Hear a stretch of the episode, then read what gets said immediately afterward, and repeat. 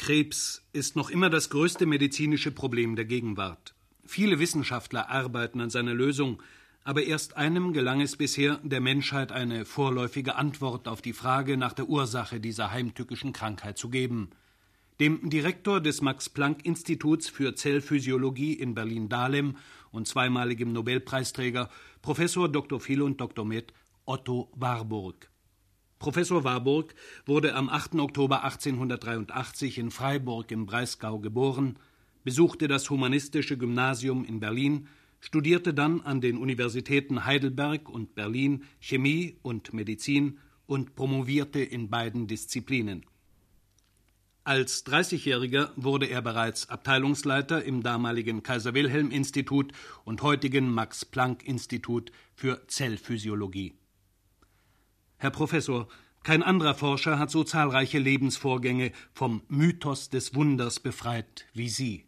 Schon 1931 erhielten Sie für die Entdeckung des Ferments, das den Sauerstoff in den lebenden Zellen überträgt, den Nobelpreis.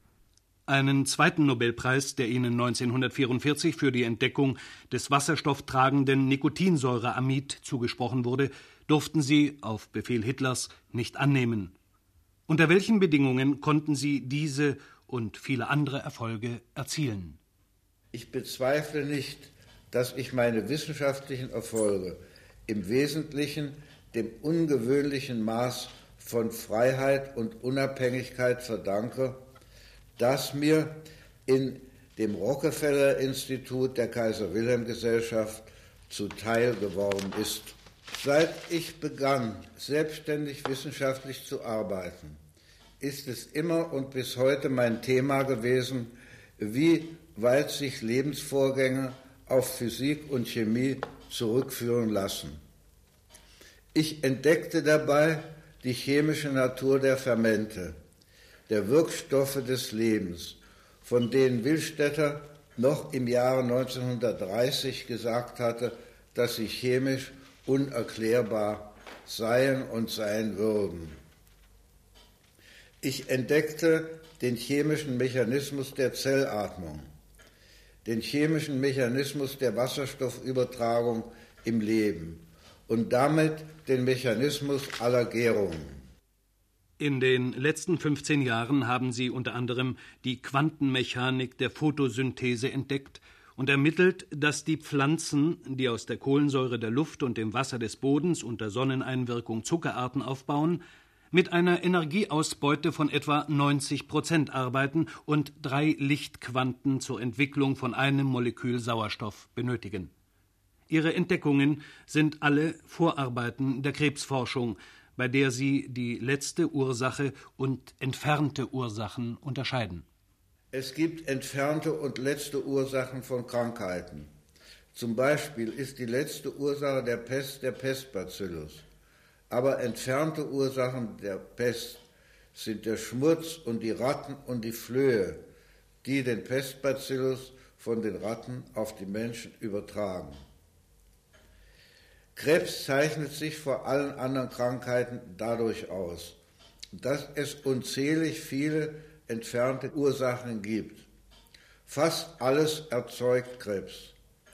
Aber auch für den Krebs gibt es nur eine einzige letzte Ursache. In wenigen Worten zusammengefasst ist die letzte Ursache des Krebses der Ersatz der Sauerstoffatmung der Körperzellen durch eine Gärung. Wenn die Krebsursache darin besteht, dass die Sauerstoffatmung durch Gärung ersetzt wird, dann müssen alle Krebszellen ausnahmslos gären, dann muss zwischen Gärung und Wachstumsgeschwindigkeit der Tumore ein quantitativer Zusammenhang bestehen. Können Sie dies an einem Experiment erläutern? Injiziert man Ratten krebserregende Substanzen verschiedener Wirkungsstärke, so kann man, wie Harold Morris fand, Leberkarzinome sehr verschiedener Malignität erzeugen, die ihre Substanz zum Beispiel in drei Tagen oder erst in 30 Tagen verdoppeln. Dean Burke und Mark Wood haben kürzlich im National Cancer Institute in Bethesda die Gärungen und die Wachstumsgeschwindigkeiten von Serien dieser Tumoren gemessen und eine Kurve erhalten, die den quantitativen Zusammenhang zwischen Gärung und Wachstumsgeschwindigkeit, also den Zusammenhang zwischen Gärung und Malignität der Tumoren zeigt. Die Gärung steigt mit der Malignität und zwar nimmt die Gärung schneller zu als die Malignität. Langsam wachsende Morris-Tumore nährten zunächst den Verdacht, Tumore könnten auch ohne Gärung wachsen. Dean Burke wies jedoch nach, dass auch die langsamsten Morris-Tumore gären. Um festzustellen, wie Körperzellen in Krebszellen umgewandelt werden, haben sie zusammen mit ihren Mitarbeitern Garven, Geißler und Lorenz ein Experiment entwickelt. Worum geht es dabei? Bringt man embryonale Mäusezellen in ein geeignetes Nährmedium und sättigt sie mit physiologischen Sauerstoffdrucken, so wachsen sie außerhalb des Mäusekörpers, in vitro, und zwar als reine Aerobier mit reiner Sauerstoffatmung ohne eine Spur von Gärung. Geht man aber während des Wachstums mit dem Sauerstoffdruck so weit herunter, dass die Sauerstoffatmung gehemmt wird, so schlägt der rein aerobe Stoffwechsel der embryonalen Mäusezellen in 48 Stunden im Lauf einer Zellteilung quantitativ in den Stoffwechsel der gärenden Krebszellen um. Bringt man die Mäusezellen, in denen durch Wachsen unter vermindertem Sauerstoffdruck der Krebsstoffwechsel erzeugt worden ist, wieder unter den normalen erhöhten Sauerstoffdruck und lässt die Zellen bei normalem Sauerstoffdruck weiter wachsen, so bleibt der Krebsstoffwechsel bestehen.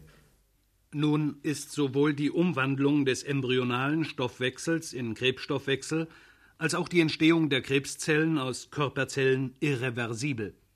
Sie, Herr Professor, haben dann die Sauerstoffatmung und Gärung der wachsenden embryonalen Mäusezellen gemessen und gefunden, dass die Atmung gehemmt ist, wenn der Stoffwechsel umschlägt. Ja, dass eine 35-prozentige Hemmung der Sauerstoffatmung bereits genügt, um während des Wachstums den Stoffwechsel zum Umschlag zu bringen.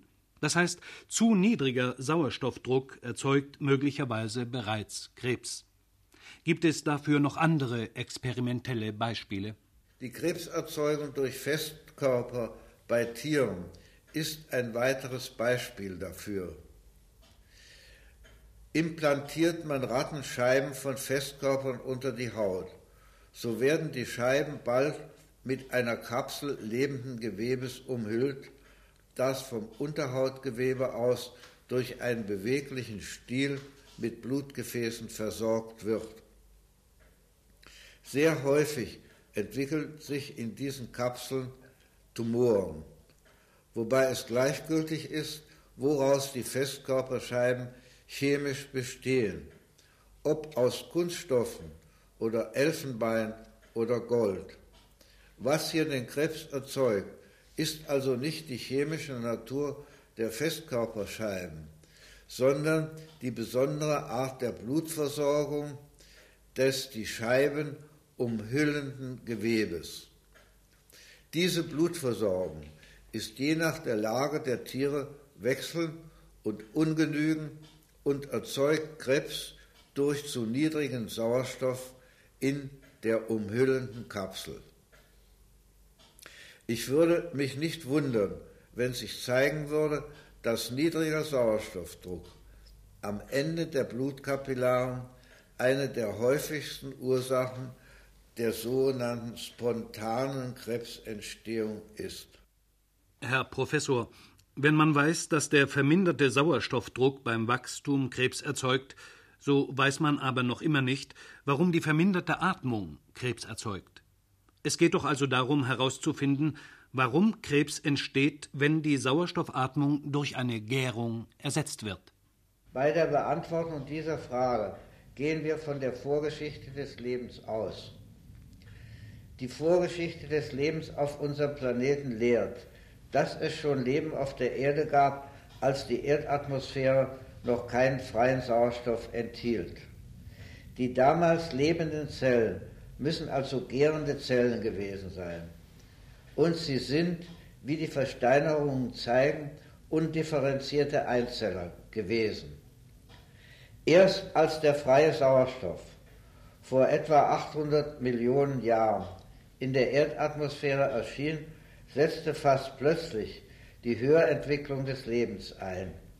Von den gärenden, undifferenzierten Einzellern zu den Königreichen der Pflanzen und der Tiere.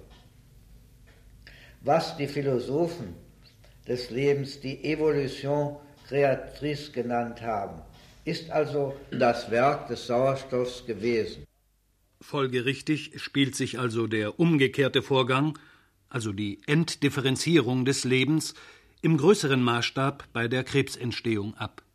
Ist sie nicht nur ein anderer Ausdruck für die Entdifferenzierung, bei der es letztlich an ausreichendem Sauerstoff mangelt? Zwar ist bei der Krebsentstehung freier Sauerstoff in der Erdatmosphäre vorhanden, aber der freie Sauerstoff gelangt bei der Krebsentstehung nicht in genügendem Maß zu den Körperzellen. Oder die Fermente, die den Sauerstoff in den Körperzellen übertragen, sind geschädigt.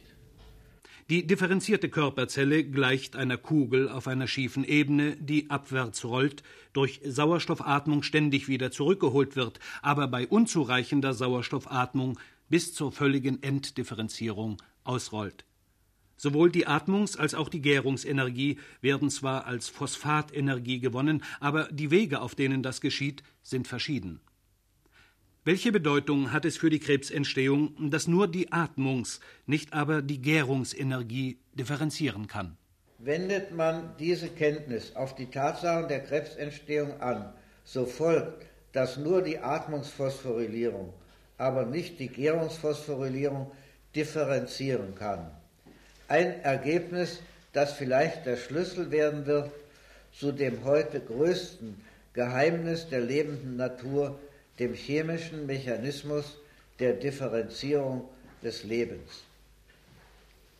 Die Biochemie erklärt ferner, warum bei der Krebsentstehung Gärung entsteht, wenn Atmung verschwindet.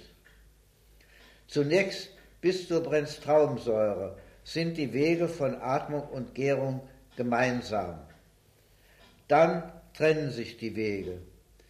Auf dem Gärungsweg gelangt man durch eine einzige chemische Reaktion zum Endprodukt der Gärung zur Milchsäure. Während auf dem Atmungsweg noch etwa 30 Reaktionen erforderlich sind, um die Brennstraubensäure vollständig zu verbrennen. Bei Zellschädigungen wird also eher die Atmung als die Gärung geschädigt. Chemisch und physikalisch ist Krebs ebenso häufig wie Atmungsschädigungen, weil Atmung und Gärung Nikotinsäureamid als gemeinsamen Katalysator haben. Ein Mol davon ist das Oxidans auf dem gemeinsamen Atmungs- und Gärungsweg, aber fünf Moleküle sind das Oxidans auf dem Atmungswege, wenn die Brennstraubensäure zu Essigsäure oxidiert wird und wenn die Brennstraubensäure durch Nikotinsäureamid zu Kohlensäure und Wasser oxidiert wird.